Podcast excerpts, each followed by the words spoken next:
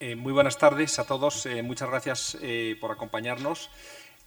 hoy es un día muy especial para nosotros porque tenemos aquí, contamos con la presencia de un grandísimo arabista, José, Miguel Puerta Vilchez, que ha visitado esta casa en anteriores ocasiones, pero no lo ha visitado durante el último año, año ya largo que llevo yo aquí. Entonces, muchísimas gracias, José Miguel. Es para nosotros un, motivo de orgullo y un honor tenerte hoy aquí. Em, José Miguel, la mayoría de ustedes seguro que le conocen, pero es em, doctor en filosofía árabe y profesor titular del Departamento de Historia del Arte de la Universidad de Granada, autor de un montón de obras que no voy a citar para no aburrirlos porque son muchas. Y eh, bueno, sobre todo, y por ese motivo está aquí, el autor de este libro de Historia del Pensamiento Estético Árabe, eh, que es el tema que nos ha congregado hoy aquí. Le va para la presentación de esta segunda edición del libro, la primera es de 1997, em, está aquí, nos acompaña y le va a entrevistar o van a dialogar eh, con Ana Martínez de Aguilar, que es comisaria independiente actualmente, que entre otros cargos ha sido, como eh, muchos de ustedes saben, la directora del Reina Sofía aquí en Madrid y la directora del maravilloso Museo Esteban Vicente en Segovia, que lamentablemente es menos conocido, pero que es una maravilla. Em, en cuanto al libro, eh, bueno, van a hablarlo, van a presentarlo ellos, simplemente decir que es una, eh, eh, es una magnífica obra que tiene el mérito de incorporar al pensamiento casi mundial toda la historia del pensamiento estético árabe, que era había caído en el olvido o más bien en la ignorancia, ¿no? porque estaba, eh, no se había tenido en cuenta en la historia del pensamiento eh, hasta, yo diría, hasta José Miguel, y en eso tú me corregirás, pero casi hasta la publicación de esta obra, quizá con algunos otros eh, autores o expertos, em, con lo cual ha venido, como tú mismo dices, a llenar un vacío notable en la historia, em, a llenarlo, quizá no, a cubrirlo, tú dices, y que lo, quizá para colmar ese vacío tienen que aportar eh, otros trabajos, muchos otros autores, como tú bien dices, con humildad en tu propia eh, introducción. Eh, sin más, no les voy a hablar del contenido del libro, para eso están aquí José Miguel y Ana. Muchísimas gracias, Ana, por estar hoy aquí también. y muchas gracias también a la representante de la editorial, que también es profesora en la Universidad de Granada, ¿no? y compañera de José Miguel. Em, bueno, perdona, tu, nombre es Maribel, Maribel Claver. Cabrera. Cabrera, perdón. Eh, muchas gracias, Maribel, también. Eh, sin más, eh, tenéis la palabra, Ana, si te parece, o José Miguel, como queráis, o primero tú. Pues entonces, Maribel, por favor, tienes la palabra. Sí. Hola, buenas tardes a todos. Realmente me siento muy feliz de, estar hoy aquí presentando este magnífico trabajo eh, la historia del pensamiento estético árabe, al andalus y la estética árabe clásica, eh, de mi compañero y amigo y magnífico, gran eh, especialista en, la materia, José Miguel Puerta Vilchez, pues por, por, diversas razones. La primera es que de nuevo vuelvo aquí a esta casa, a Casa Árabe, que es un, centro de referencia en los estudios y el conocimiento del mundo árabe y que ya nos ha acogido en otras ocasiones. Eh, de hecho, hemos colaborado con ellos en, años anteriores eh, en la edición de sendos estudios sobre eh, almorávides y, almohades.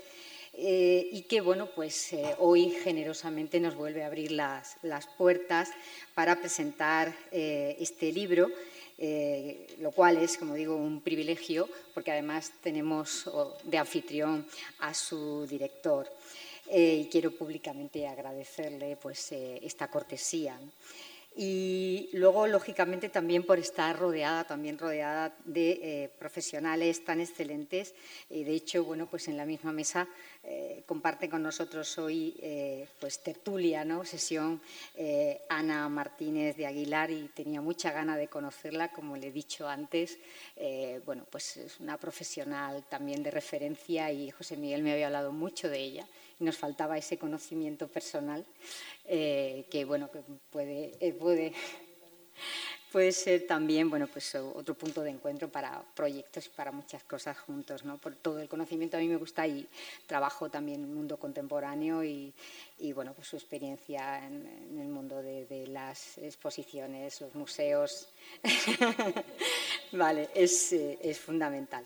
Eh, por supuesto, por trabajar también eh, con el patronato de la Alhambra y el Generalife, que es también otro gran referente cultural a nivel internacional y con el que venimos colaborando la editorial y el patronato desde hace muchos años siempre grandes amigos, magníficos profesionales y de hecho pues esa colaboración ha hecho que mm, vieran la luz una larga lista de títulos mm, de diferente naturaleza, porque hemos publicado facsímiles eh, tan importantes como la obra de Torres Balbás, La Alhambra y el Generalife de Granada, o también eh, la obra de Richard Ford, Granada, escritos con dibujos inéditos del autor. Eh, luego también estudios sobre la conservación y la restauración de la Alhambra, mm, como por ejemplo la obra de Aroa Romero Prieto Moreno, arquitecto conservador de la Alhambra, o eh, la obra de Juan Manuel Barrios, La Alhambra Romántica, los comienzos de la restauración arquitectónica en España. Eh, son muchos más los títulos en torno a esta temática, pero eh, también diversificando y abordando eh, aspectos relacionados con el territorio, con el entorno de la Alhambra, pues también han visto la luz títulos como la obra de José Luis García Pulido, El territorio de la Alhambra, evolución de un paisaje cultural, o un estudio muy interesante, fruto de un proyecto eh, dirigido por varios investigadores de carácter interdisciplinar, como eh, el titulado Huertas del Generalife, Paisajes Agrícolas de Al-Ándalus.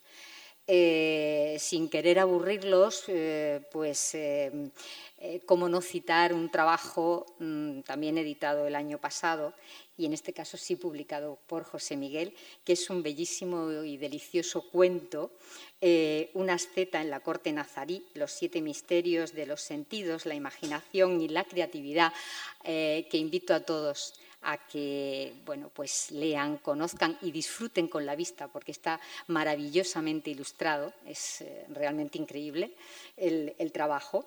Eh, y eh, bueno, pues todo ello ha supuesto, es decir, y muchos otros títulos más, realmente pues enriquecer el catálogo de la editorial Universidad de Granada con una oferta realmente interesante y sobre todo de calidad. Calidad, rigor y excelencia como la que eh, hoy eh, reúne eh, este, este, trabajo, que es, como decía antes, pues, un motivo de satisfacción, satisfacción enorme. yo era, bueno, pues era uno de mis, de mis retos desde que entré en la editorial. bueno, también tengo que decir que es de formación profesional, porque dentro de la historia del arte la estética siempre me ha fascinado. Eh, yo me he dedicado más a, la estética contemporánea, pero bueno, ha sido mi asignatura desde siempre. Y efectivamente la parcela del pensamiento estético árabe estaba por trabajar hasta que llegó José Miguel, hasta que llegó y bueno, pues mm, realizó este magnífico compendio eh, que no es eh, sino bueno, pues ese fruto final, fruto final de, un, de un largo itinerario, ¿no? Eh, que si nos remontamos un poquito atrás, pues me gustaría contextualizar un, poquito, un pelín, ¿no? para entender realmente por qué nos ha traído aquí a la mesa. Eh, y pienso que es importante recordar que eh, bueno, ese contexto es el de aquellos ricos debates del siglo XIX, sobre todo hacia su final, articulados entre una crítica a la civilización moderna y una apreciación nueva de las artes no occidentales.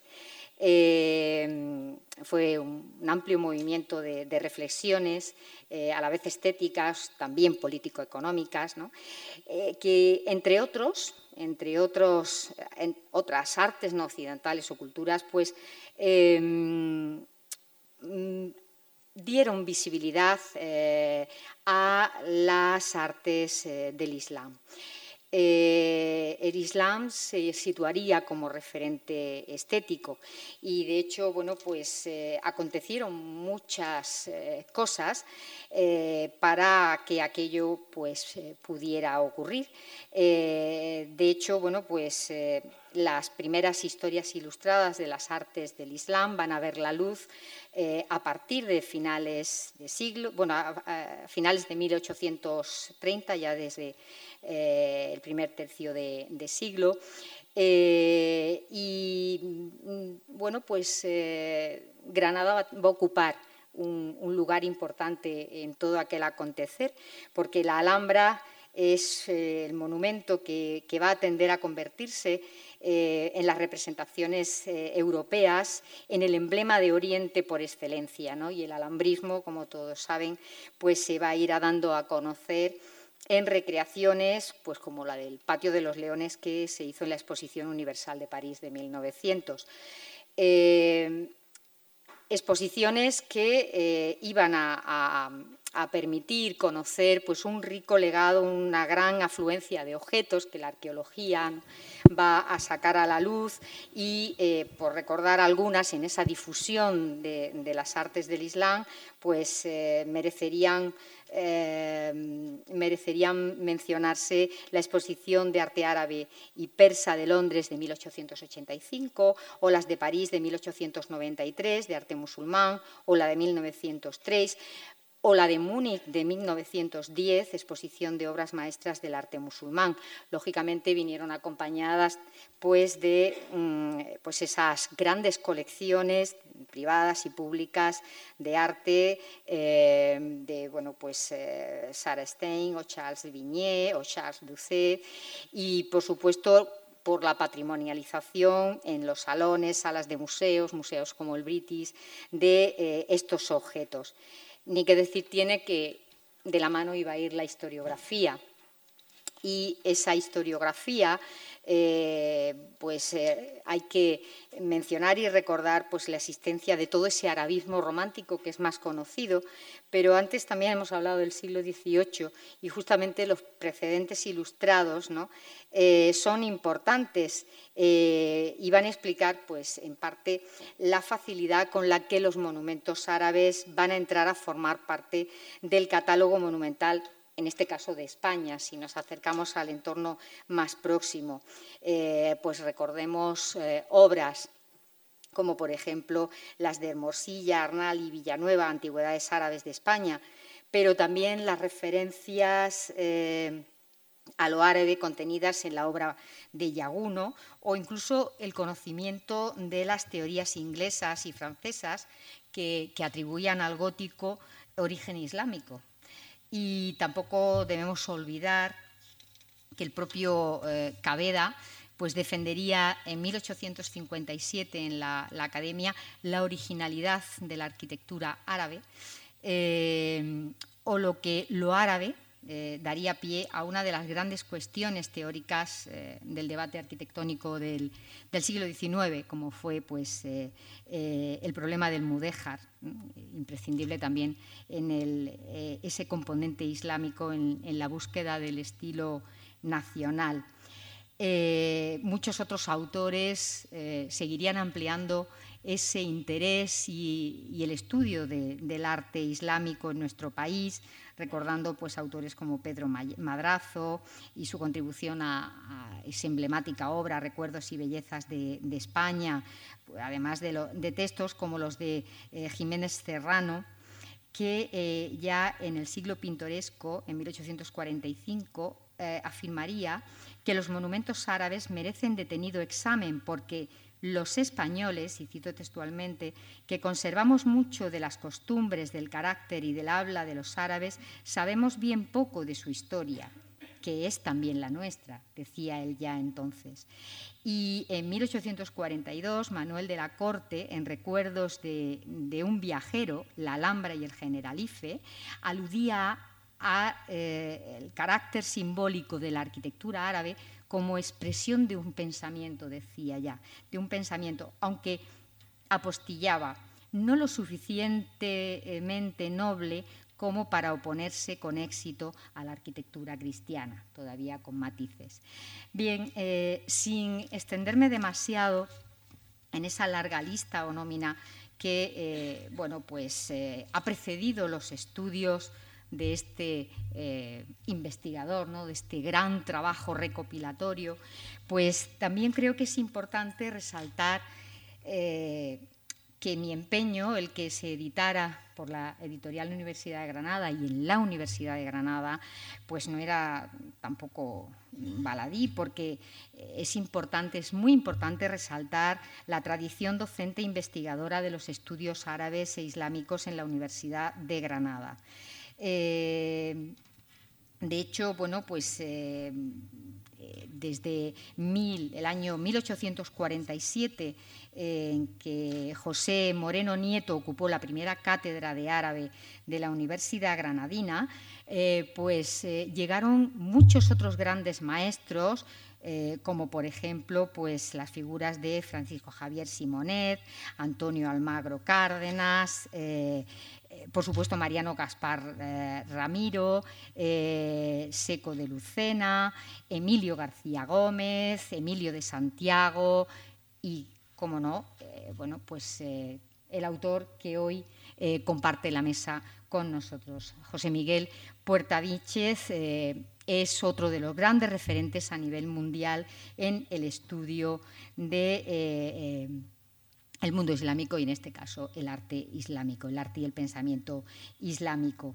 Eh, Granada evidentemente no es solo su universidad y, toda esa tradición, larga tradición de estudios, contamos con muchas otras instituciones que colaboran justamente en, eh, en este ámbito como la Escuela de Estudios Árabes, eh, como centro del Consejo Superior de Investigaciones Científicas, la Fundación Euroárabe de Altos Estudios, el Patronato del Alambre y el Generalife, el Legado Andalusí, en fin, creo que es un soporte eh, pues, eh, muy importante mm, que permite, lógicamente, profundizar en un amplio mm, ámbito de estudio y que, por supuesto, pues ha dado frutos muy interesantes porque la propia editorial de la Universidad de Granada pues cuenta entre otras cosas, con una colección de eh, estudios islámicos y con títulos eh, muchas veces en colaboración también con instituciones de, Granada, sin ir más lejos, pues el legado andalusí o también el patronato o la, Fundación Euroárabe. Eh, y también, por supuesto, pues contamos con una revista miscelánea de estudios árabes, eh, que eh, es una revista decana de la, de la Universidad de Granada y punto de referencia del arabismo internacional, pues desde que fue fundada en 1900. Eh, yo realmente me siento muy, muy honrada de eh, estar hoy aquí justamente pues, para presentar este magnífico trabajo de José Miguel, que evidentemente es una reedición, pero que eh, debía de estar circulando, debía de estar al alcance de los investigadores a nivel mundial, ellos lo dirán ahora, pero eh, bueno, pues eh, recientemente, relativamente recientemente, se ha traducido al inglés eh, y me parece que era de recibo, pero desde hace ya muchos años que tenía que haberlo hecho.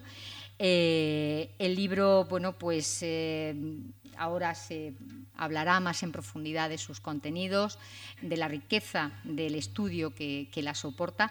Y lo que sí quería también es agradecer, mm, pues encarecidamente, no solo eh, pues, eh, la decisión de José Miguel de, publicarlo en su casa, de publicarlo en la editorial Universidad de Granada, sino la magnífica labor, el trabajo concienzudo que han hecho pues, eh, él y, y Nairus Bakur. De edición, porque bueno, pues el montaje, la maquetación, el, cuidado, el detalle, la corrección, de eh, esta enorme cantidad de páginas de estudio.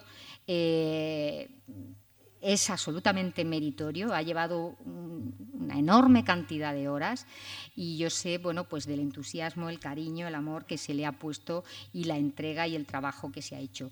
Aparte de que me parece maravilloso el diseño, diseño también elegido, por lo cual, bueno, felicito también a Nairus eh, y y los motivos elegidos, porque no puede ser más, eh, bueno, las dos, eh, las dos citas que explican el, diseño de la cubierta, que ellos pueden ahora hablar, yo me quedo desde luego con ellas, aunque me encanta la segunda, eh, que es la, caligrafía ¿no? que acompaña a la cubierta y que traducida al castellano dice así, el corazón percibe lo que no capta la vista.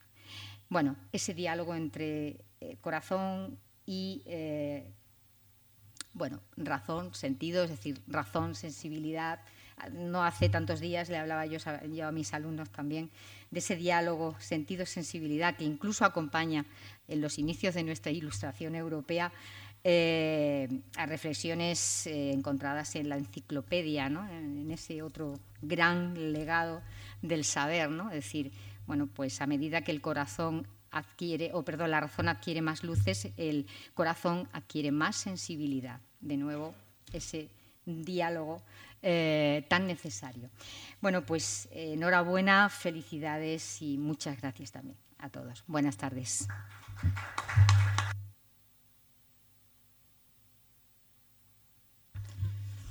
Bueno, buenas tardes. Eh, yo voy a ser muy breve para eh, que escuchemos a Ana, que eh, tenemos la suerte de que nos acompañe hoy aquí. Simplemente agradecer al director de Casa Árabe, Pedro Martínez Avial, que efectivamente es la primera vez que hemos tenido contacto personal, aunque sigo eh, a través de, Internet y de Nuria y Elena bastante de las actividades que hacéis en Casa Árabe, que son siempre motivo de, alegría ¿no? y de orgullo para los españoles y es una institución que desde que nació y se mantiene afortunadamente así, con una actividad intensa eh, que yo creo que está dejando una huella eh, real ¿no? entre los, ciudadanos de todos estos países que son hermanos y vecinos nuestros. Le, os agradezco, por supuesto, la iniciativa de presentar esta obra, ¿no? que partió de Casa Árabe, eh, a Maribel Cabrera, que ya la acaban de, escuchar. Me insistieron ya desde hace tiempo, cuando supieron que este libro que se publicó por parte de la editorial Acal en el año 1997, eso le dio bastante difusión dentro de los límites ¿no? que tienen este, esta clase de obras, pero bueno, llegó incluso hasta países latinoamericanos y hace ya pues probablemente 15 años eh, que está agotado el libro, ¿no? Y de hecho me recibía de vez en cuando solicitudes de personas que cómo podían conseguirlo, etcétera, ¿no? El reto de eh, volver a, publicarlo no me conformé con dejarlo tal y como estaba, hubo que pasarlo del MS2 a la nueva eh, al Word, ¿no? los nuevos sistemas informáticos que antes cuando yo lo realicé no, no, existían. Entonces eso obligó y aprovechando la traducción al inglés por parte de Consuelo López Morilla eh, para la editorial Brill, que se publicó en julio del año pasado. Ella estuvo casi tres años con la traducción del libro. Eh, a mí me encargó que pasase todas las citas que van en caracteres árabes. Entonces, mm, durante todo ese tiempo lo fui eh, rehaciendo completamente, corrigiendo, actualizando dentro de los márgenes que he podido todas eh, las referencias, la bibliografía. Yo mismo y otros autores han publicado mm, cosas nuevas ¿no? sobre este amplísimo campo. Eh, y finalmente, pues, se hizo el esfuerzo con cariño. yo nunca pensé que, incluso me propuse no, no tener que repetir el índice, el índice analítico me llevó en la edición de ACAL, que además tuve yo también que componerlo en casa, porque la editorial no podía asumir las transliteraciones y los caracteres árabes. Eh, me llevó cinco meses de trabajo y una enfermedad, ¿no? De manera que yo me propuse no, volver a repetirlo, ¿no? Pero claro, ya que lo teníamos terminado, digo, bueno, ¿cómo lo voy a dejar sin índice? Pues una obra de mil y una páginas, como lo hemos hecho en casa, hemos conseguido que tenga mil y una páginas, ¿no? Pues eh, a mí me da por una parte alegría ¿no? que esté de nuevo en circulación y los que le interese puedan consultarla, al mismo tiempo que me da un poco de apuro y de vergüenza intentar, cuando lo regalo o se presenta, ¿no? Eh, en los tiempos que estamos, eh, máxime, una obra de, ese tamaño, pues casi queda uno mal, ¿no? se intenta regalarla u ofrecerla. ¿no? Pero bueno, se hizo con cariño. En esta ocasión ya fueron tres meses nada más el trabajo de, índice y es muy de agradecer todos los que lo han consultado porque se convierte en una obra de consulta. Si uno quiere buscar, pues por ejemplo, pues yo que sé, la palabra amor, ¿no? Pues eh, verá lo que dijeron los hermanos de la pureza o hasta Ujidi, o la palabra algún color, ¿no? El color eh, gris, por ejemplo, eh, el concepto de transparencia, con lo cual pues tiene esa parte práctica que mereció la pena hacer el esfuerzo. Y a Nairuz eh, Bakur, pues darle las gracias. Hoy ella, por desgracia, no ha podido estar aquí, pero bueno, es una persona que es muy sensible, muy diseñadora siria. Entonces, pues bueno, ha creado una portada eh, y, una, y toda la maquetación, pues que ha sido una obra difícil y dura de hacer, que yo estoy seguro que si no hubiera sido en estas circunstancias no se podría haber realizado. Voy a pasar la palabra a Ana y simplemente voy a, recordar mm, una alegría muy grande que acabo de, recibir y a ver a Rafael Ramón Guerrero aquí entre nosotros.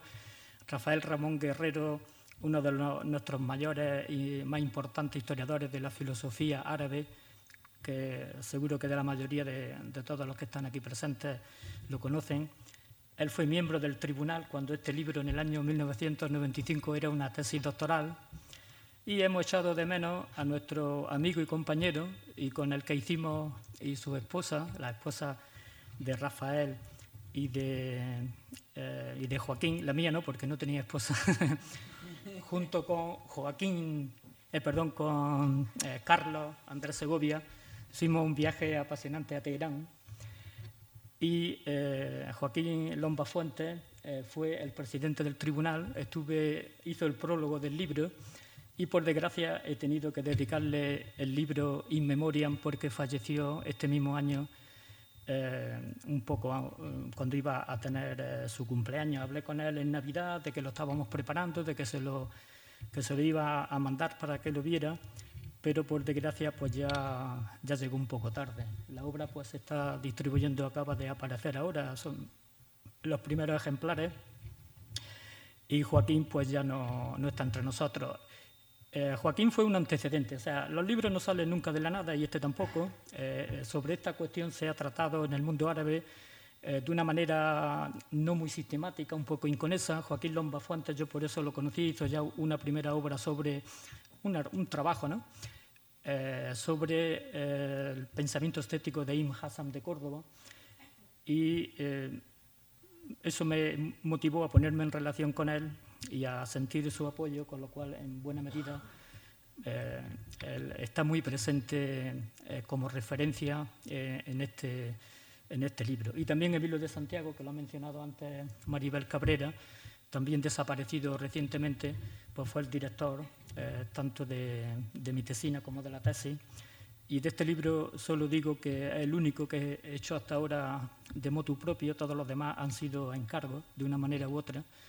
Eh, e incluso eh, mi, primera, mi primer trabajo, eh, Los Códigos de Utopía de la Alhambra de Granada, fue a petición de Emilio de Santiago, porque yo ya le propuse hacer un trabajo sobre pensamiento estético árabe, porque cuando leíamos en la facultad la obra de Tatarkiewicz, de De Bruyne, etcétera, todos los grandes estudiosos de la historia de la estética, que es de una disciplina ¿no? y una, unos discursos ¿no? creados principalmente en la ilustración eh, europea, pues eh, todo este rico y gran pensamiento, sobre todo mm, impactante para mí, siendo de Granada y teniendo eh, esa presencia tanto del idioma, la cultura, como del arte árabe, islámico, andalusí, presente continuamente, no me resistía yo a creer que no existiese una serie de una elaboración teórica, unos conceptos, como se expresaban toda esa eh, terminología,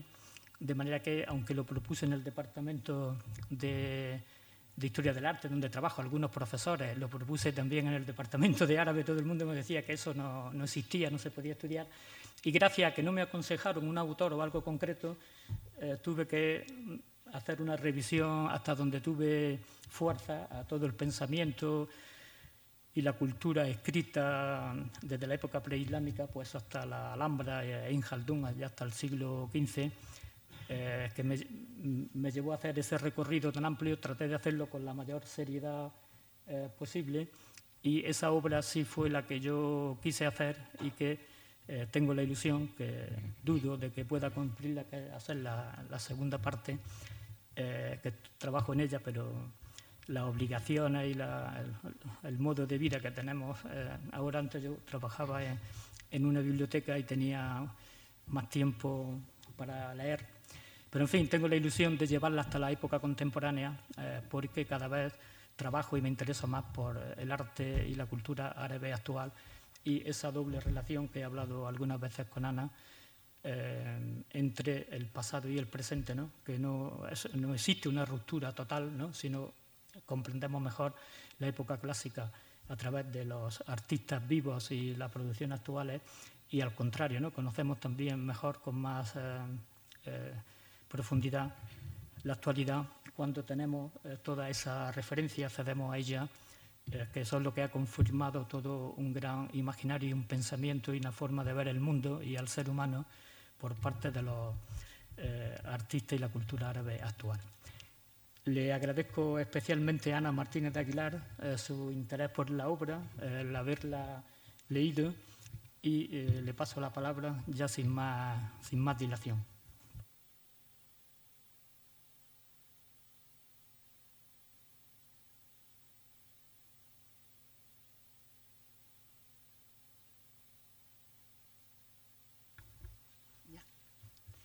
Bueno, eh, yo quería también empezar eh, agradeciendo a Pedro Martínez Avial, el director de Casa Árabe, también a Nuria Medina por la extraordinaria labor que realizan y por haberme invitado a presentar este libro, que realmente ha sido un reto importante y difícil, que me ha procurado un gran aprendizaje, me ha abierto enormes horizontes y quería en ese sentido también agradecer la confianza del propio eh, José Miguel Portavinches, eh, por, el mismo, por darme esta, esta oportunidad.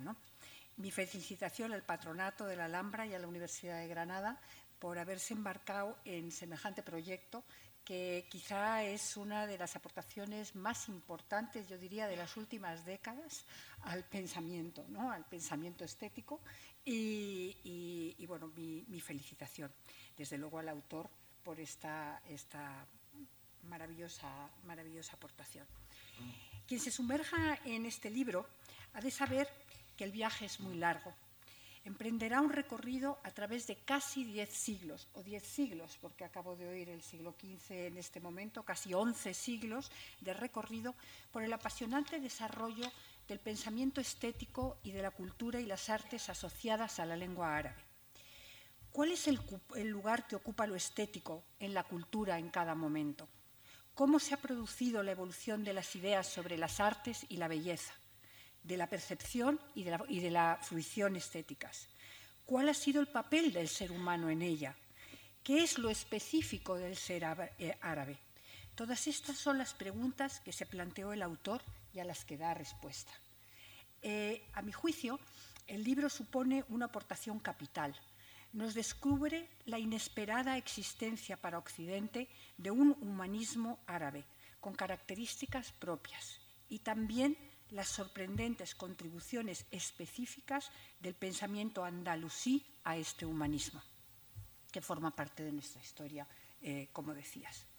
Sí, el camino es largo y una tarea ingente, que sin lugar a dudas dar cuenta de ella es inabarcable, me va a ser imposible y además estamos ya eh, con poco tiempo. Pero intentaré al menos reseñar algunos aspectos significativos que den una idea de su contenido y, dimensión. Con una concepción de devenir histórico, José Miguel Puerta Vinches recorre los hitos principales de esta civilización. Una civilización que se construye a finales del siglo V y principios del VI y dura hasta hasta el siglo XIV que pasa desde el nomadismo al sedentarismo, a la creación de un Estado y a la expansión de un gran imperio y su relación con otras culturas, que en el transcurrir de los primeros siglos, durante el periodo preislámico y la aparición de Mahoma y el Corán, se van observando los elementos coherentes o contradictorios entre sí que van constituyendo su identidad, su identidad como pueblo, su identidad, la identidad del ser árabe y de su sensibilidad en paralelo. Con la expansión asimilan el bagaje de pueblos conquistados con los que tienen contacto y para su mejor gobierno surge una necesidad de traducir e incorporar, de compilar los saberes de la antigüedad griega, son los árabes los grandes traductores de la, de la, antigüedad griega, adecuándolos ellos a la teología identitaria imperante. Así se desarrollará un pensamiento muy complejo, una sensibilidad y un vocabulario propio que desemboca en un humanismo con características propias. El humanismo árabe expresa un orden del mundo, el lugar que ocupa el ser humano en él como centro de sus relaciones constantes con tres esferas, la divinidad, la naturaleza y el orden social, y el poder. Que todo ello se expresa a partir de unas ideas estéticas que se van configurando al hilo del citado desarrollo es evidente. Ideas que se expresan en un vocabulario artístico propio, cuyo simbolismo proviene de la poesía mítica y de los textos sagrados y que rebasa el ámbito de las artes para instalarse en todos los ámbitos del conocimiento y del poder, la ética, la teoría de la percepción, la metafísica. Con este vocabulario trascendente y algo ambiguo, el ser humano expresará su relación con la teología, con las ciencias e incluso con la mística que tendrá un gran desarrollo. De todo ello nos habla el autor con un nivel de detalle exhaustivo y fascinante, clarificando las polémicas que surgirán en su seno a lo largo de la historia. He querido hacer esta introducción general para que dé una idea de cuál es el contenido del libro, pero me gustaría ahora acompañaros eh, hasta donde pueda por este recorrido. Creo que me voy a detener un poco en los primeros momentos en que se constituye la identidad y a partir de, la época clásica, con la proliferación de sabios musulmanes, cada uno de los cuales, eh, digamos, eh, elabora sus propias enciclopedias del saber, eh, es imposible dar cuenta porque esto es una enciclopedia en la que incorpora monografías de cada uno de estos sabios, pero no solo en el aspecto estético y artístico, sino en cualquier ámbito del saber para extraer de él aquellas cuestiones que ayuden a configurar este, este pensamiento. Vamos con la primera etapa. Nos sitúa en los momentos de, los testimonios preislámicos, de la lengua árabe, eh, todo está basado, cuando hablo de árabe me refiero a la lengua árabe, hace grandes puntualizaciones sobre el vocabulario que a veces es confuso, ¿no? pero cuando hablo de árabe no hablo siempre de eh, los pueblos árabes, sí ahora en este primer momento, sino de todos los testimonios escritos en lengua árabe a través de los cuales, eh, digamos, reconstruye o construye el humanismo eh, que, nos, que, nos, presenta. Es en los siglos V y VI, en la península eh, arábiga, donde se dan los primeros poemas de las tribus beduinas. Estos poemas que comprendo que me ha fascinado solamente pensar en su existencia y estoy deseando leer, según nos cuenta el autor, destilan una visión mítica y animista cuya forma de expresión es eminentemente oral y memorística, que es lo que permitirá que se recojan posteriormente a partir del siglo X. Constituyen el corpus de la poesía mítica y eh, digamos que se reconoce en ellos la esencia del alma árabe, que está fraguada por los ideales de la vida austera en el desierto, cómo se enfrentan a lo desconocido y al misterio a través de demonios y genios que otorgan, eh, también poderes mágicos a la palabra, que evocan eh, mitos antiguos, etc. Pero ya aquí, digamos, podemos definir el papel de la imaginación, podemos definir cómo en esos poemas, o nos cuenta José Miguel Puerta Vinches, cómo en esos poemas eh, se construye la estética a partir del reflejo en estos poemas de la sensibilidad árabe hacia la naturaleza y la sensibilidad hacia el ser humano. Eh, pero sobre todo hacia la, en cuanto al ser humano, a la luminosidad y a la sensibilidad de la mujer. Ahí empieza ya la estética del contraste y todos estos elementos que de alguna manera van a constituir mm, elementos identitarios que se van a permanecer a lo largo de toda la historia eh, en discusiones, en discusiones y en polémicas eh, constantes. En, fin, no me voy a alargar más de esta poesía, solo decir una eh, pequeña cuestión que me ha interesado mucho y es que al parecer, y que quiero a lo mejor señalar a lo largo del discurso, al parecer, en este momento eh, hay una serie de, mujeres, estamos hablando en el siglo, finales del siglo V y siglo VI, que ocupan eh, posiciones preeminentes en la sociedad y que tienen voz poética propia. De ahí pasamos a la segunda etapa, que será una verdadera revolución. ¿no? Pasamos de esta eh, sociedad eh, nómada, mítica, eh, idolátrica, si queremos, a esta segunda etapa que es en la que aparece el profeta Mahoma, es el siglo VII, y el Corán momento en que las tribus ya se van integrando en una sociedad sedentaria, en el nuevo orden islámico, y donde la religión el mensaje monoteísta coránico de la revelación se convierte en elemento identitario por excelencia. Esto permanecerá, yo creo, hasta hoy en día dentro de este mundo. El texto, me refiero al Corán, y el, eh, y el libro en sí son considerados una obra bella y perfecta, y el lenguaje coránico es sacralizado. Esto va a hacer que surjan unas eh, ciencias que no surgen en otros sitios, como es la del bayán, para poder interpretar el lenguaje del texto eh, islámico y la relación entre la expresión y el, contenido. Pero también se establece una estética del Corán desde dentro, en la que solo se incluye la, caligrafía y una metodología para adecuar estas dos partes del discurso. Hay que decir que en este momento eh, mm, se, eh, perdón, hay una cosa que quería eh, comentar del Corán también, que al ser una obra perfecta en sí y, e indiscutible en cuanto a contenido, de alguna manera va a surgir una mirada ética que también va a permanecer a lo largo de la historia y que se irá reelaborando por los distintos historiadores. Es en este momento donde surge también algo muy identitario de la cultura, la caligrafía árabe, el arte de la caligrafía árabe, que es eh, quizá lo más genuino del arte del, Islam, y una tratadística en la que no puedo entrar eh, ahora, eh, ahora, en ella. El, el Corán presenta un nuevo orden en el cosmos de la naturaleza y del lugar que ocupan en él el ser humano y las obras.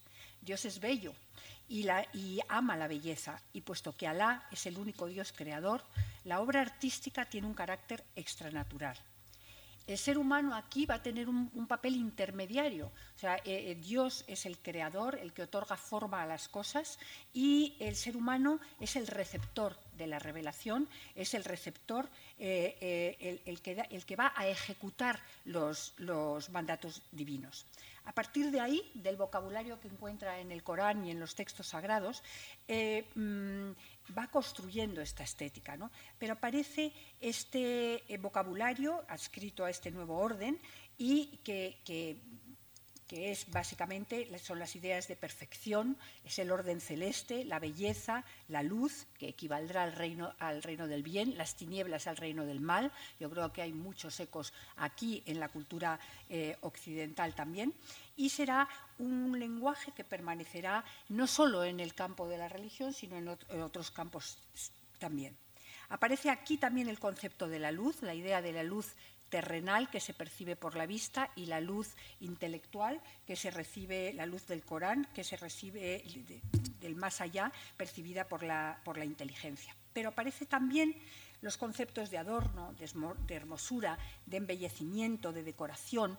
Eh, se habla del paraíso y de lo que se encuentra como goce sensible, la sensibilidad eh, tan importante que está siempre presente en el, Islam y que se utilizará también con respecto a otras artes. Eh, mm, en este momento, de, estudiando los textos fundamentales, que son el Corán y el, y el, y el Hadith, descubre eh, José Miguel Puertaviche o pone de manifiesto una primera tensión que surge entre lo sagrado y lo profano. Evidentemente, estamos en un momento de lo sagrado frente a lo profano de la época preislámica, pero que es una tensión que se va a reproducir de distintas maneras como signo de identidad también de lo árabe de lo musulmán, de la, siempre me lío yo también cuando digo que no hay que liarse de la civilización. Eh, digamos que se detiene mucho en un conflicto que no me puedo detener y que quizá en el coloquio sería bueno que habláramos, que es eh, el conflicto suscitado por las tensiones entre la teología y la figuración, es decir, por la supuesta y controvertida prohibición de representar a los seres vivos. Eh, este conflicto se extiende a todas las artes eh, y parece que prohíbe eh, también eh, la, producción de estas otras artes, pero como siempre la vida va por delante de las normas y en ningún momento va a impedir que ni la pintura, ni la caligrafía, ni, ni la miniatura, ni la tratadística, ni la poesía, ni la música lleven sus propios caminos. Me ha impresionado en ese sentido, eh, y porque creo que a, quienes no están versados en el, arte islámico les impresionará, también la rica producción de pintura de seres vivos y fundamentalmente del cuerpo humano. Y eh, quisiera eh, comentar solo dos palabras sobre esto eh, que lo hacen distinto, aunque pueda estar emparentado en otras cosas, con la pintura medieval occidental.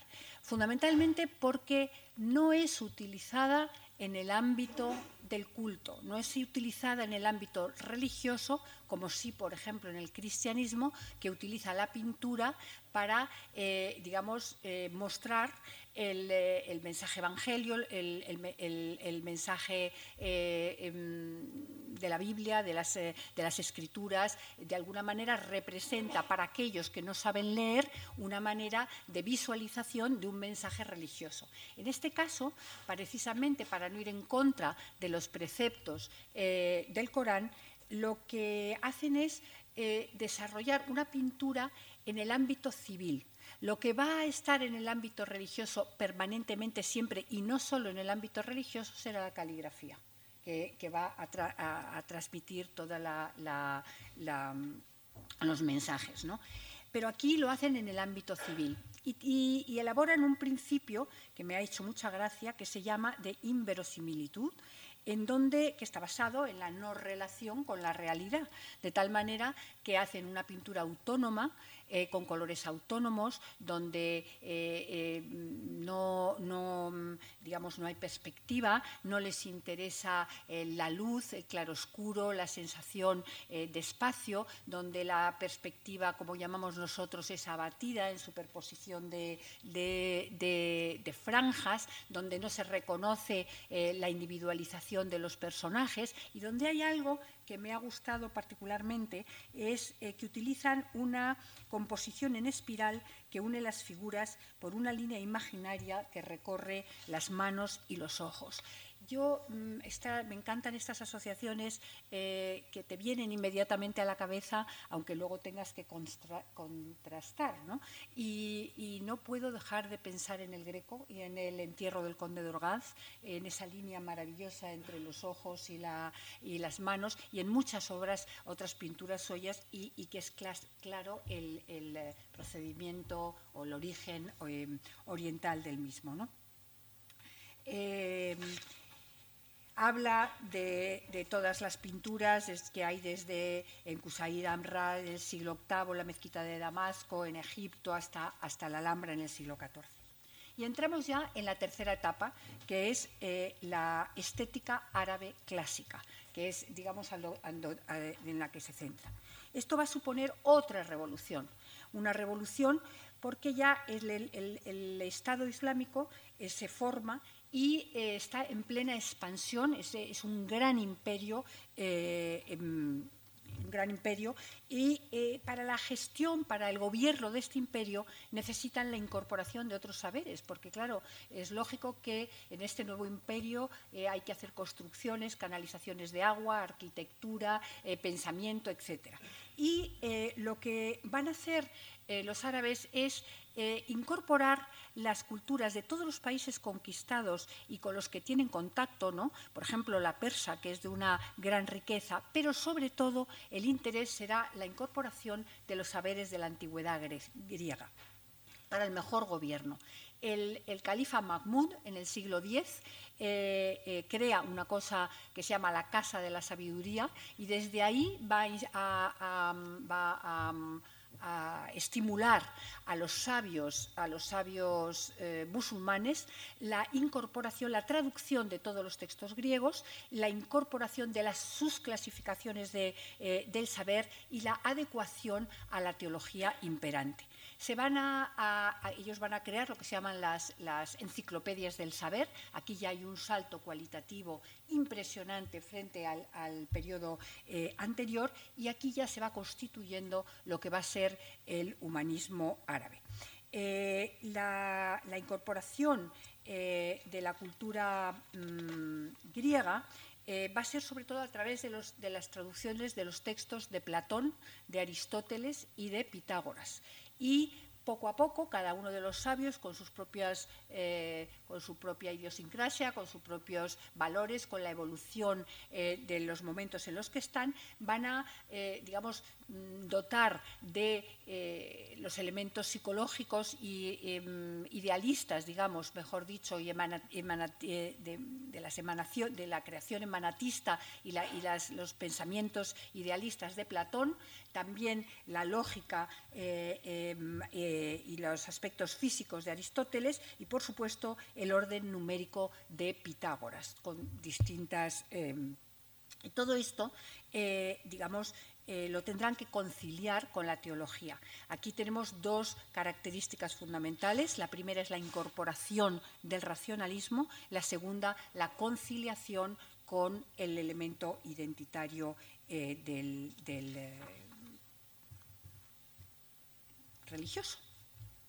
Poco a poco se va creando una cultura verdaderamente exquisita, rica y profunda. Eh, el autor, no me voy a poder eh, detener aquí, pero eh, digamos, reseña cómo la mayor parte de las artes están dentro de las clasificaciones como oficios y aunque ya aquí vamos, siempre ha habido un valor importante a lo de, lo artesanal en el mundo islámico, pero aquí ya se reconoce no como un eh, seguimiento de un mandato divino, sino como una emanación de, la, inteligencia, una, mm, del conocimiento, una, derivación de todo ello, y se va teniendo cada vez mayor aprecio, pero nunca se considera dentro de las ciencias teóricas, porque al tener que ser artesanal y estar en contacto con la materia, de alguna manera no tiene la pureza de lo, lo ideal. En cuanto a la estructuración del pensamiento, eh, teniendo estas, estas eh, enciclopedias, se comprende que se ha dado un, paso importante para el humanismo em, en, el humanismo árabe y eh, el sujeto ya está concebido de una manera distinta como centro de las relaciones con la divinidad, por un lado, con el orden social, por otro con el mundo.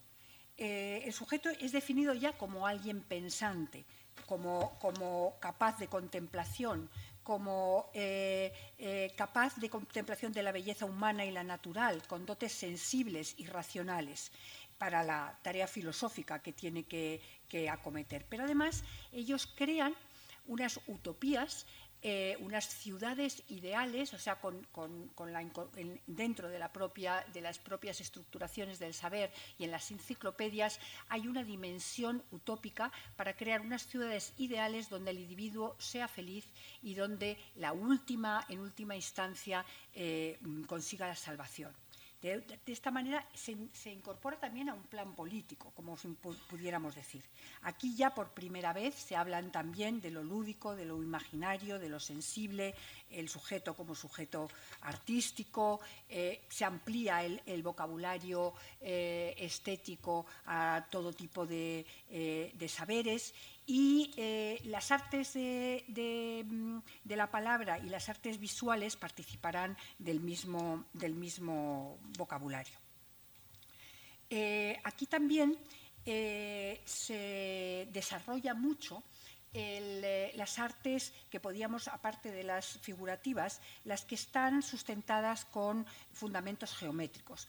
Eh, porque mm, estas artes que incorporan una abstracción mayor van a suscitar una gran estimación como obra eh, mm, como de armonía íntima y perfección integral. Desde Occidente se ha considerado exclusivamente eh, como decorativo el arte, el arte musulmán, cuando realmente la, integración de, de todo pues, por ejemplo, toda la, teoría pitagórica, neoplatónica y pitagórica del orden del cosmos, de la unidad eh, última, está absolutamente integrada en, esta estética geométrica de módulos que se repiten con una, eh, digamos, entidad, eh, cada uno de ellos y todo el conjunto. También en este momento se agrega la estética de la luz, y del contraste eh, cromático aparece la estética del reflejo, de la transparencia, eh, del movimiento, se tratan las apariencias, el estudio de las impresiones eh, ópticas que alteran la apreciación de la realidad, el, desarrollo de la imaginación y de la, y de la fantasía.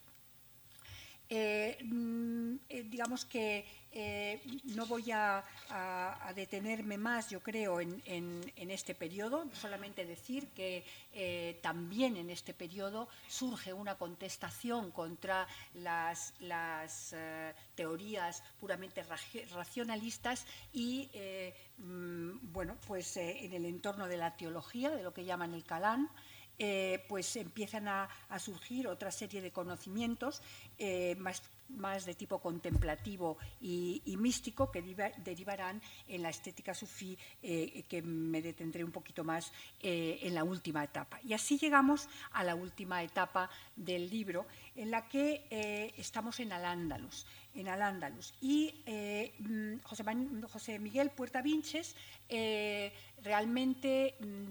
Insiste en la pertenencia de Al-Ándalus a esa cultura clásica de los filósofos llamada la falsafa y que de ahí surge el, pensamiento andalusí, pero también eh, eh, desvela y, defiende las aportaciones, o sea, la culminación de este desarrollo de pensamiento y de este humanismo que se da precisamente en Al-Ándalus, en discusión con la con la, con la eh, digamos, la cultura clásica, en discusión entre sí de los distintos, de los distintos eh, sabios y en contacto en esa Granada eh, nazarí con toda la cultura occidental y, mm, en fin. El caso es que mm, las aportaciones singulares de Al-Ándalus a esta, a esta cultura viene dada por sabios individuales que desarrollan aspectos muy concretos. En este momento, quizá lo más, eh, lo más eh, la, incorporación más destacada es la lógica racional. Eh, si hasta ahora eh, en la falsafa, en la, incorporación, en, las eh, enciclopedias del saber, una de las, de las cosas básicas era no solo la racionalidad, sino con su conciliación con la teología, en este momento se distinguen los campos de manera clarísima. No es que se prescinda de la religión, pero delimitan la esfera de lo religioso con un rigor enorme y además vuelven a la, literalidad de los textos, contra cualquier interpretación interesada del poder o lo que sea, están en contra de cualquier cosa esotérica, porque en lo que se centran es en las facultades de la razón humana para el conocimiento conocimiento que puede llegar a través de la razón humana también hasta Dios, no con otras consideraciones. En el terreno estético se establece la ciencia de la belleza. Hasta ahora han ido, eh, mm, de lo que he podido decir, eh, expurgando en todo tipo eh, de textos, de, enciclopedias, etcétera, aquellas, aquellas ideas estéticas que configuran un pensamiento a través de los grandes mm, consideraciones, argumentaciones de los sabios sobre las distintas cosas, pero no estaba estructurada como ciencia como tal. Ahora es el momento en que se estructura la belleza como ciencia eh, y, em, por ejemplo, se establecen los distintos grados de belleza que hará Ibn Hassam y que eh, imitará la erótica árabe. Se, se, desarrolla una psicología artística, aquí Ibn Rus, Ibn Baya. Ibn Khaldun aportará la nueva teoría sociológica que va a constituir un marco para el desarrollo de la teoría social de las artes. Se desarrolla la óptica y eh, se desarrolla, aparte de una vigorosísima literatura, una conciencia crítica, poética y retórica que Al-Kartayaní reelabora, ¿no? reelabora toda la poética árabe, conciliándolo también con la, con la falsafa. Pero a pesar eh, de, que la lógica y, la razón es, eh, eh, digamos, las bases fundamentales del pensamiento y del humanismo árabe, se sigue desarrollando en paralelo la mística. ¿no? Y ahí empezamos con Ibn Tufail, que eh, se decanta por la filosofía oriental con la idea de unión gustativa, pero lo que va a hacer es estudiar en profundidad los testimonios del pensamiento de, Ibn Arabi de Murcia, quien va a reinterpretar también todo el pasado cultural bajo la óptica de la mística sufí.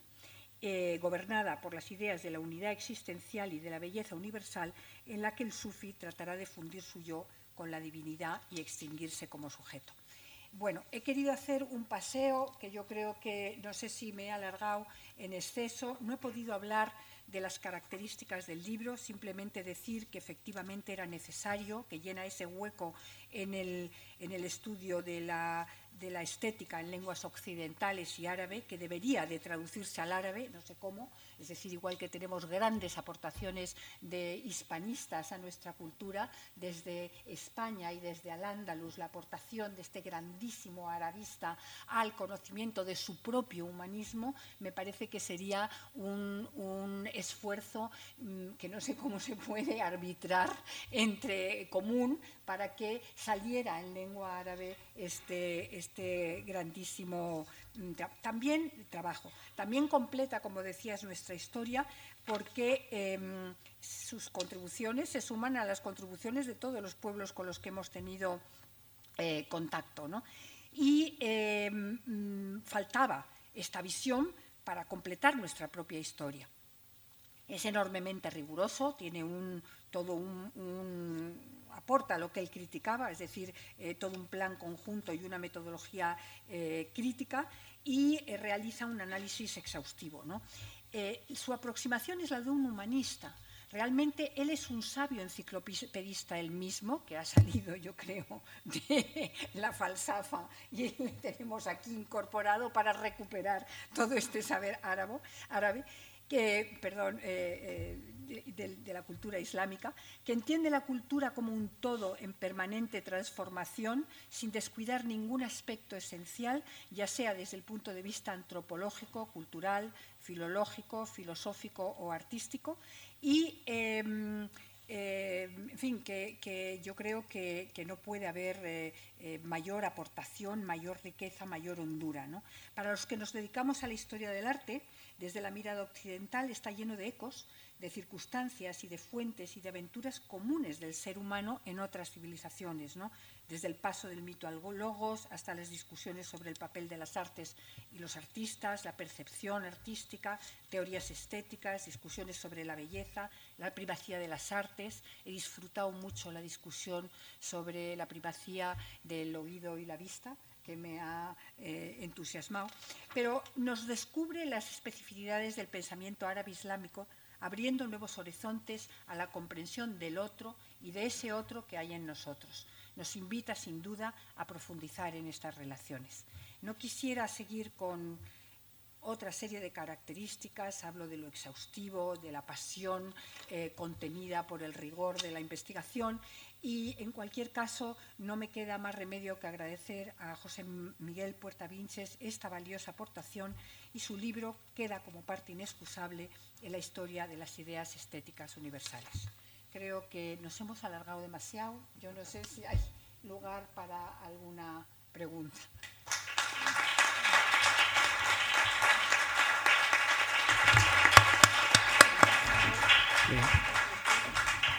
Eh, muchas gracias, eh, Ana, por esta exhaustiva presentación del libro. Eh, un libro muy complejo y extenso, ¿no? y la verdad es que ha sido un trabajo el tuyo muy encomiable. Muchas gracias. bueno, siguiendo la voluntad del autor y de Ana Martínez Aguilar, si tienen preguntas, por favor, abrimos los abrimos a ustedes para que pregunten. Gracias, Ramón. La verdad es que hay mucho talento tuyo en ese libro también. Tus trabajos sobre Al-Farabi, pues algunos que los publicaste cuando yo lo estaba escribiendo, ¿no? Unas magníficas ediciones que tiene hechas sobre los textos de la política y la ciudad ideal, ¿no? Bilingüe. Y me vinieron perfectamente. Eres una de, de mis referencias, ¿no? En la Miguel Cruz Hernández. Eh, lo tuve de referencia también su historia del pensamiento casi traté de emularlo. Eh, y principalmente tú, ¿no? porque tus trabajos son muy, muy precisos y muy, muy detallados. ¿no? También los de, los de Joaquín Lomba, Lomba Fuentes. ¿no? En el mundo árabe ha habido intentos de traducirse. Se empezó a traducir en Siria cuando eh, llegué por primera vez a Siria en 1998. Eh, Saleh Hailmani, pero luego no continuó con, con el trabajo. ¿no? Eh, al final me va a tocar a mí traducirlo seguro otra vez. Si es que, pero bueno, en, el mundo árabe la verdad es que todo esto se conoce más. ¿no? Hay magníficas obras, aunque no se han enfocado desde el punto de vista de la estética. Se le preguntaba a Mohammad David, eh, Abid al-Jabiri que eh, por qué no escribía algo sobre estética. ¿no? ha sido también recientemente fallecido, vamos cumpliendo edad y ya vemos desaparecer a, a nuestros contemporáneos. ¿no? Eh, tiene una obra inmensa, a, mí me sirvió bastante para guiarme en esos diversos discursos de la cultura árabe islámica eh, y nunca llegó a, escribir algo sobre estética. Y él decía que, que, bueno, que lo iba a hacer, que le parecía interesante y finalmente no, nunca llegó a hacerlo, terminó eh, su última obra haciendo una serie de trabajos sobre el Corán. Lo que yo sí he aprendido, yo me imagino que Maribel eh, Cabrera y seguramente Ana Martínez también, eh, cuando doy las clases o hablo de estética, ahora que he tenido que, ya se me había olvidado casi todo lo que había escrito ahí, ¿no? Y bueno, yo lo escribí esto al hacer el índice y, revisarlo, eh, es que la estética muchas veces cuando hablamos la consideramos como algo secundario, algo decorativo, ¿no? Pero como ha explicado antes muy bien Ana, la estética estructura prácticamente ¿no? Eh, el pensamiento, la forma de ser de, los humanos junto con la ética, eh, lo bueno y lo bello, ¿eh? lo, feo y lo malo, eso está presente prácticamente en todas las culturas, el bien y el mal, esa dicotomía de las que no parece, quizás los sufíes lo han intentado ¿no? superarla, eh, de manera que eh, el concepto y la palabra estética la utilizamos hoy, pues vamos por las calles, las peluquerías, ¿no? Estética, ¿no?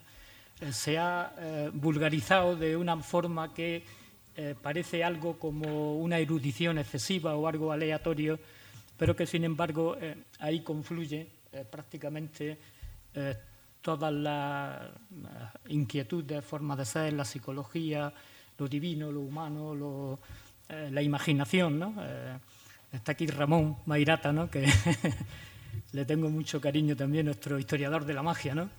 y nos explicaba cómo casi todos los conceptos del arte pues son los conceptos de la magia, ¿no? esa relación entre magia y poesía, ¿no? que eh, la explicaba muy bien Al-Hatib ¿no? en uno de sus libros. Eh, la percepción de edificios como la, de, la Alhambra, del arte islámico en general, un arte que tiende, eh, sobre todo en estas épocas, un arte como muy integral, ¿no? en el que todo se armoniza de alguna forma o tiene muy codificado todo, al final enlaza unas cuestiones con otras. Eh, yo me quedo de esta experiencia de que la estética, em, aunque lo llamásemos de otra manera, ¿no? Eh, configura. O, configuramos nuestro estar y, ver el mundo eh, a través de, percepción y de concepciones estéticas. Sí, es cierto y no hay demasiado por suerte no hay demasiados ejemplos, pero hay más ejemplos de esto en la Alhambra. ¿no? Siglo XIX se intervino mucho, hubo veces...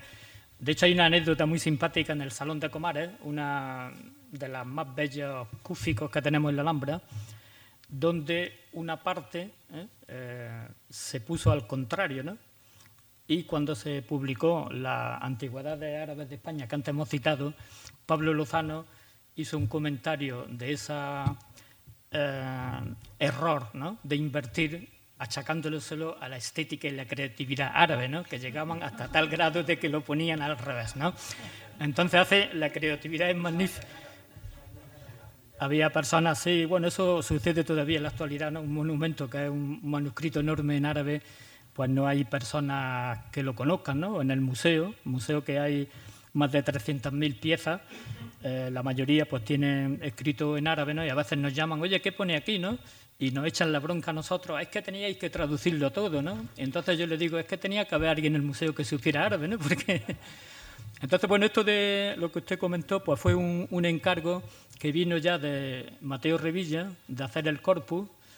Eh, yo presenté el proyecto, finalmente, pues no, no, se, no se nos concedió a mí y a otros dos arabistas más ese, ese proyecto, pues no, no, había problema, ¿no? fue un encargo de ellos. Y eh, después María del Mar Villafranca, cuando era la directora, me dijo, dije, bueno, está ya el, el, proyecto finalmente lo está haciendo la Escuela de Estudios Árabes, pero sí nos gustaría que tú hicieras una guía en papel, ¿no? que sería un complemento, ¿eh? sería un complemento de, lo que ha hecho el equipo de Juan Castilla. ¿no?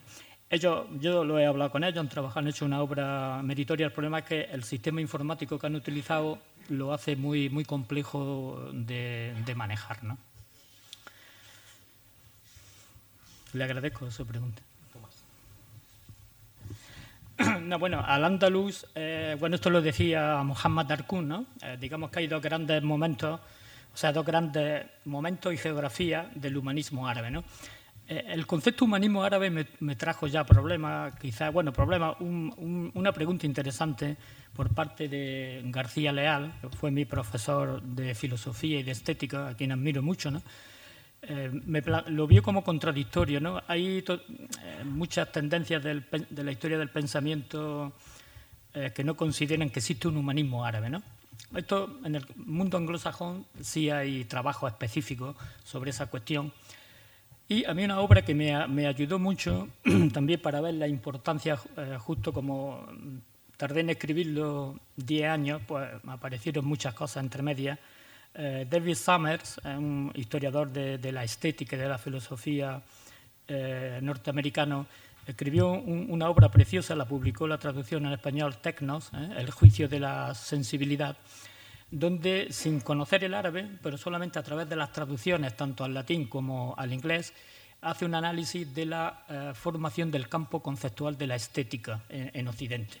Y ahí el momento de, eh, de, la filosofía y del pensamiento árabe es fundamental.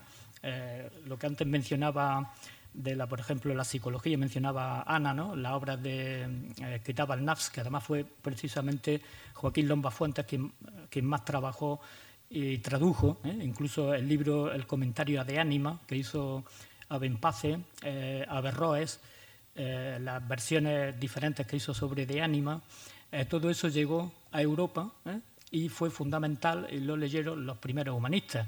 Yo recuerdo que García Leal me dijo en clase eh, perdón, en, el, eh, la, defensa de la tesis doctoral, dice, eh, lea usted el, discurso sobre la dignidad del ser humano de Pico de la Mirándola, que se considera el discurso fundamental del humanismo europeo.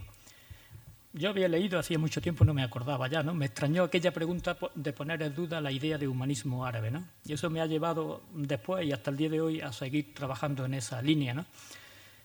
Y el discurso de Pico de la Mirándola comienza así, como dijo el sabio sarraceno Abu Abdallah, esa es la primera frase. Abu Abdallah, luego investigué y me di cuenta que era Ibn al-Mukafa. ¿eh? Sobre Ibn al-Mukafa no he tratado mucho aquí, pero sí lo he hecho en otros eh, lugares. Es muy interesante porque habla precisamente del valor de las imágenes, del valor eh, educativo. Y después todo el discurso sobre la dignidad del ser humano, Vico de la Mirándola cita a Benpace, cita a Averroes, de manera que ya los primeros renacentistas tenían al pensamiento andalusí, por esos grandes filósofos, como eh, junto con Avicena, por supuesto, ¿eh? Eh, también Alfarabi. es decir, tenemos en Al-Ándalus, tanto desde el punto de vista de la falsafa, del neoplatonismo, Intufail, el filósofo autodidáctico, en la obra Después de las mil y una noches que a más idiomas se ha traducido. ¿no?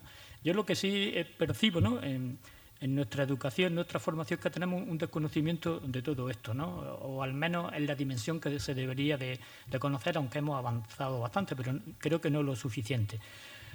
Eh, por eso no es que yo me parase en, en Al-Ándalus por, eh, por, un motivo especial, luego sí añadí el capítulo de la Alhambra, que no estaba en el, en el trabajo anterior, y se lo mm, debo también, tengo que recordar a otra persona que también ha desaparecido, que es Oleg Grabar, ¿no? Yo he percibido que sobre esta, esta historia del pensamiento estético árabe, desde que se publicó en Akal en 1997, quien más se ha interesado por ella, no voy a decir que todos los días estuviera la gente llamando a la puerta o escribiendo, ¿no? pero en fin, de donde he percibido un interés muy intenso ha sido del mundo anglosajón, ¿eh? sobre todo norteamericano. Eh, de hecho, fueron, han estado, Oleg Grabar me invitó en, en el año 2000 a la Universidad de Nueva York a dar una charla porque quería conocerme y quería que se hablara de este libro. Entonces yo para esa charla preparé una, una idea que tenía eh, y que no había terminado de desarrollar para incluirla y salió en la edición de Acals, no salió el capítulo final sobre la Alhambra, ¿no? el vocabulario estético de los poemas de la Alhambra, donde analizo los poemas de la Alhambra como si fuera un texto estético. ¿eh? Eh, además, expresan una autoconciencia estética y vienen a ser, por el momento, ¿eh? el momento nazarí y, el final del Andalus, con figuras como Ibn al-Hatib, pero sobre todo Ibn Khaldun y en cierta medida Ibn Arabi, que es un poquito anterior, digamos que cierra todo lo que es el pensamiento árabe clásico en el cual al-Ándalus eh, ocupa un, eje. Es decir, sin al-Ándalus no se puede comprender la historia de la filosofía, la historia de, la estética eh, en, el Islam. Entonces, la Alhambra eh, cierra y además como una arquitectura construida y con mucha reminiscencia. Aquí otra, otra, otra obra también de una, una persona que me gustaría recordar de María Jesús Rubiera Mata, la arquitectura y la literatura árabe. Esa obra marcó un, camino muy interesante para apreciar la gran riqueza de textos que hay en la cultura árabe sobre, en este caso, la arquitectura, que es una de las artes eh, más, importantes. Entonces, eh, Al-Ándalus ocupa ese, lugar fundamental. Luego, la eh, desaparición o la eliminación de la cultura del Andalus, pues eso ha marcado también para el, devenir ¿no? de, la historia en general y del árabe en particular un, un cambio muy trascendente. ¿no? que eso mm, eh, aparecerá seguramente en, lo que estoy trabajando después. Bueno, esa es la pregunta que yo esperaba desde el principio. De hecho, de hecho, al libro, cuando a alguien se lo voy a enviar o arreglar, ya le llamo la manzana. ¿no? La manzana astufaja es un, es un elemento que está ya en, los clásicos griegos y después la, la falsafa, precisamente, eh, por un eh, Averroes, eh, en el comentario a de Ánima, o en uno de los comentarios que tiene, la pone como ejemplo de la Hizz al-Mushtarak, que traduciríamos como el sensorio común, el sentido común. Es ese sentido que nos permite, dice Averroes, aquí lo puse la cita, ¿no? que antes dejó sin leer Maribel, al principio era la leo yo, dice Averroes, ¿no? percibimos que esta manzana tiene color, aroma y sabor gracias a la existencia de una potencia unificadora, el sensorio común. Los que nos dedicamos un poco a estudio de la historia de la estética sabemos, además eso lo explicó bien David Summer, cómo el concepto de sentido común va a ser fundamental para los grandes estetas, los que han creado esa disciplina, ¿no? que luego pues, se ha diversificado y hasta se ha deshecho bastante en la ilustración. ¿no? El concepto de sentido común que eh, en la cultura árabe eh, viene desde, ya desde, por supuesto, desde Al-Farabi, los primeros eh, falásifos, y en Al-Ándalus pues lo tenemos sobre todo en Abenpace y Averroes y todo eso llega después al, Renacimiento. Esta, esta, manzana tiene un truquillo y es que el, el rabillo es de una pera porque mm, cuando estábamos haciendo la portada mm, faltaba algo, ¿no? Entonces se lo quité una pere y se lo puse ahí, ¿no? Porque la apariencia, ¿no? La apariencia nunca es eh, lo que eh, aparentemente nos expresa la realidad. Por eso le pusimos eh, de fondo una caligrafía de Munira Sharani, que sí leyó antes Maribel, y que la voy a recordar porque estuvo expuesta aquí en Casa Árabe. ¿eh? Eso Casa Árabe no lo sabe, que lleva incorporada su impronta también. Y es que esta preciosa caligrafía de Munira Sharani, al kalb yudrik, malay yudrikul kalb, ¿eh? el corazón percibe lo que no capta la vista, pues eh, llegó hasta aquí gracias a la exposición que organizó Casa Árabe sobre caligrafía árabe contemporánea. ¿no? Y luego la manzana aparece también en un personaje que no lo hemos mencionado hoy, pero a mí es de los que más me fascina, no solo a mí, sino por ejemplo a Hans Beltin, ¿eh? en su famoso libro Florencia y Bagdad, hace toda una reinterpretación de la mirada entre Oriente y Occidente a partir de la obra de, Ibn, de Ibn al-Haytham.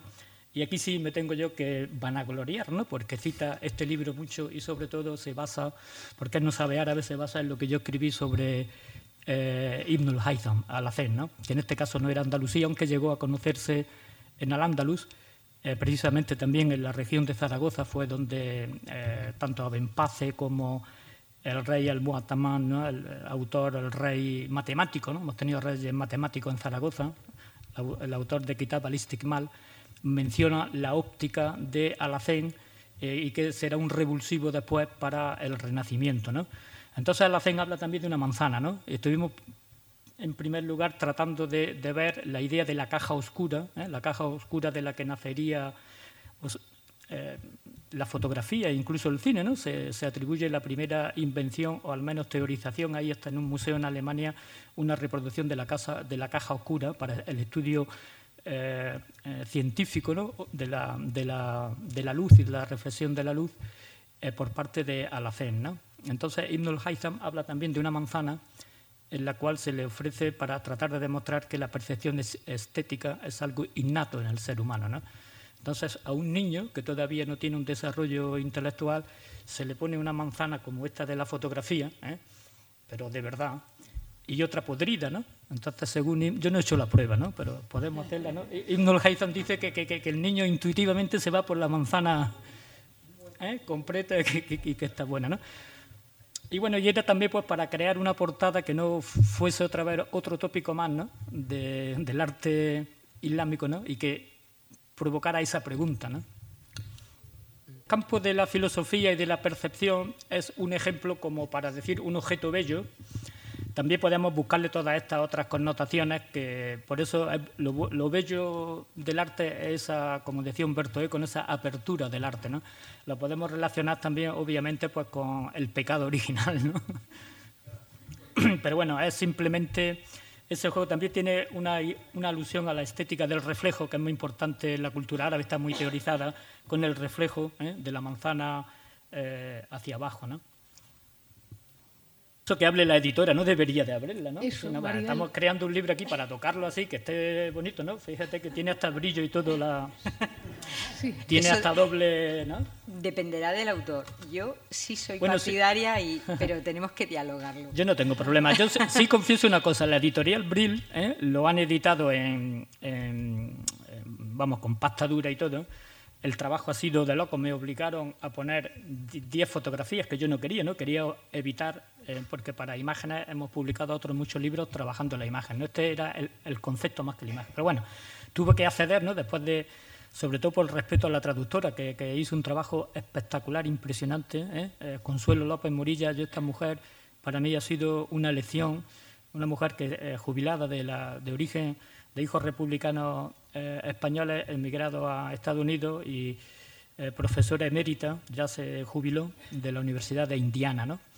Y celebró el cumpleaños de su madre la semana pasada, que cumplió 104 años, ¿no? Su madre, ¿no?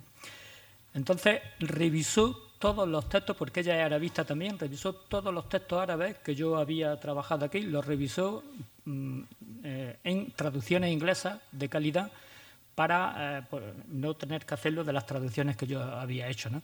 Entonces eso me ayudó bastante también a, yo mismo revisar nuevamente y corregir. ¿no? Me, llamó la atención de algunos errores que tenía y tuvimos un, día diálogo importante. Entonces la editorial Brill sacó esa edición, me dieron seis ejemplares y a mí no me consultaron nada y la tienen puesta en, en online. ¿no? En la, a mí no me importa, yo la verdad es que no lo hago...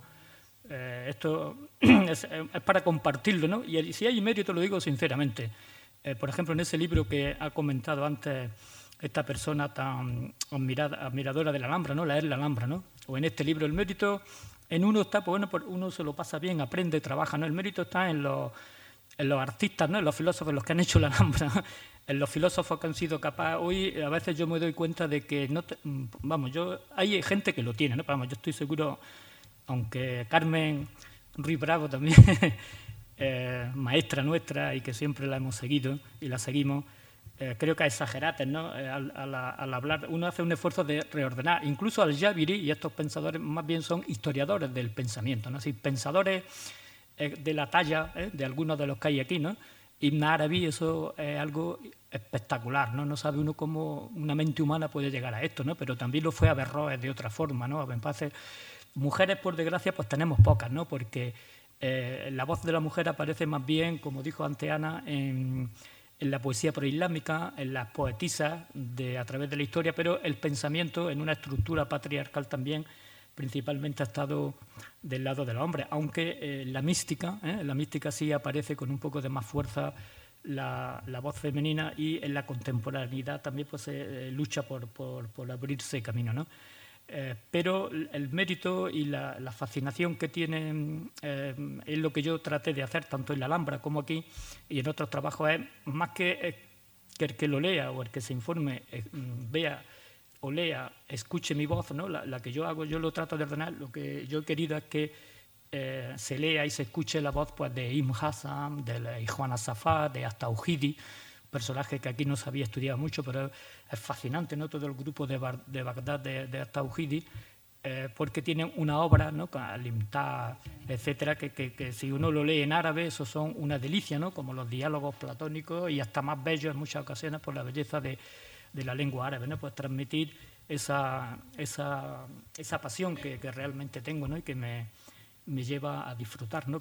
Luego aparecen, pues, de lo contemporáneo, lo que sí leí mucho, porque es mi forma de, trabajar, son autores actuales árabes. ¿no? He dicho Al-Jabiri, Ali Harb, Adonis, etcétera, que ellos son, están vivos ahora, ¿no? son pensadores, poetas, que han leído su cultura. Entonces yo, mi lectura, más que a través, incluso de manera voluntaria me evité leer mucho de, lo que se ha escrito por parte de Occidente sobre, sobre, estética. Durante mucho tiempo me lo quité de la cabeza para no intentar yo aplicarlo. ¿no? Y, me, y, traté de que los autores árabes que ahora escriben en la prensa y que escriben o editan, algunos han tratado algunos temas de estos, ¿no? como Shadwell Dagir también últimamente, ver cómo ellos lo, lo, lo analizan, cómo lo explican para tratar yo de que fuese más como más directo, más, eh, menos una visión externa. ¿no? Eh, muchas gracias. Tenemos ya que ir terminando. Eh, quisiera dar las gracias a José Miguel Puerta Víchez por estar hoy aquí, por, habernos, por haber elegido Casa Árabe para presentar este magnífico libro, a Ana Martínez de Aguilar y a Maribel Cabrera, a los tres y a todos ustedes por estar hoy acompañándonos. Eh, esperamos eh, verles pronto. Quiero dar las gracias también a Nuria Medina, sin cuyo trabajo eh, hubiera sido imposible celebrar este acto, la coordinadora de cultura de Casa Árabe. Y nada más decirles que pasado mañana vamos a inaugurar una muestra de pintores libios en Casa Árabe. Será la primera muestra de pintores libios contemporáneos que se haga en España. Eh, si se animan, aquí nos, aquí nos tendrán a las 7 de la tarde inaugurando. Eh, y hasta pronto, esperamos verles aquí próximamente. Gracias.